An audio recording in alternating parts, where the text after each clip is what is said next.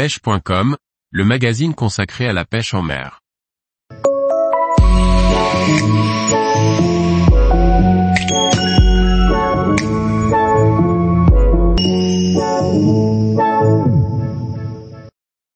La pêche sur les grands lacs de Corrèze, une multitude de possibilités. Par Olivier Lalouf. La Corrèze renferme une série de grands lacs de retenue sur le cours de la Dordogne. Un ensemble halieutique exceptionnel pour la pêche, avec de grandes possibilités de capture de carnassiers et de cyprinidés, du bord ou en bateau. La partie sud-est du département de la Corrèze est une région privilégiée surtout pour les amateurs de carnassiers et de cyprinidés. L'axe conducteur de cet ensemble de lacs de retenue est le cours de la Dordogne. Certains de ces affluents traversent aussi des barrages à ne pas négliger. Tous ces lacs sont classés en deuxième catégorie, domaine privé ou public, à l'exception du lac de Haute-Fage, traversé par la Maronne et du lac de Laplo sur la Luzège, tous deux, affluents de la Dordogne. Le premier lac à découvrir est celui de Bord-les-Orgues. Très poissonneux, d'une superficie de 1400 hectares et très profond, 110 mètres à certains endroits, il est pêchable du bord ou en bateau. C'est un lac tout en longueur de 18 km, il ne mesure que 1 km 100 à son endroit le plus large, à la hauteur du château de Val, par ailleurs excellent point de pêche. Sa richesse en carnassier est exceptionnelle pour prendre des perches, des brochets et des cendres. Il faut pêcher de mai à octobre, les mois froids sont moins fructueux, car les carnassiers gagnent les profondeurs. Au printemps et en été, les pêcheurs au cou, à l'anglaise et au posé, peuvent faire de belles bourriches de brème, de petits chevennes, de gardons.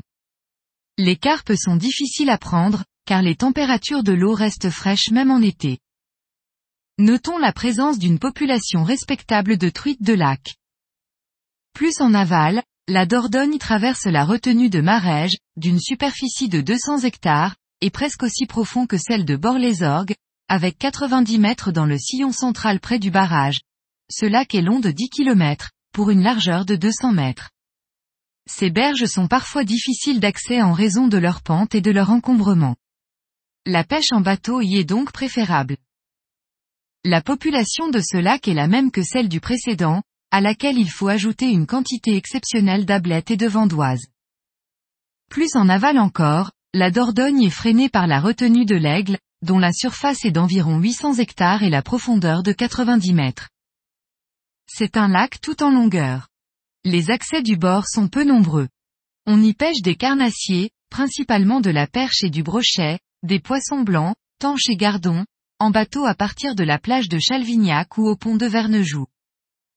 Le dernier grand lac important, est celui de Chastan. D'une superficie de 700 hectares, long de 31 km sur 100 mètres de large, sa profondeur maximale est de 85 mètres.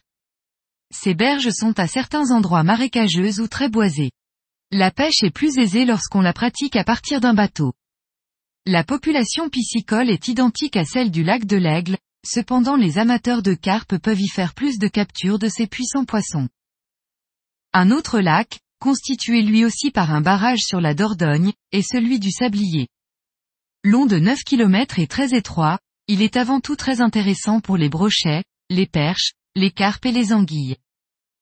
À cela, on peut ajouter ceux des affluents de la Dordogne, le lac des Moulinards, traversé par la Diège, intéressant pour ses brochets et ses truites de lac, le lac de Laplo, traversé par la Luzège, le lac de la Valette sur le Doustre. Ils sont tous riches en brochets, en perches et en truites.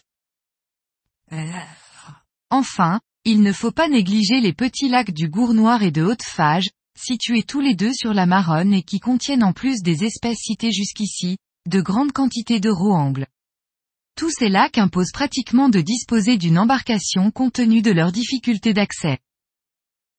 Tous les jours, retrouvez l'actualité sur le site pêche.com.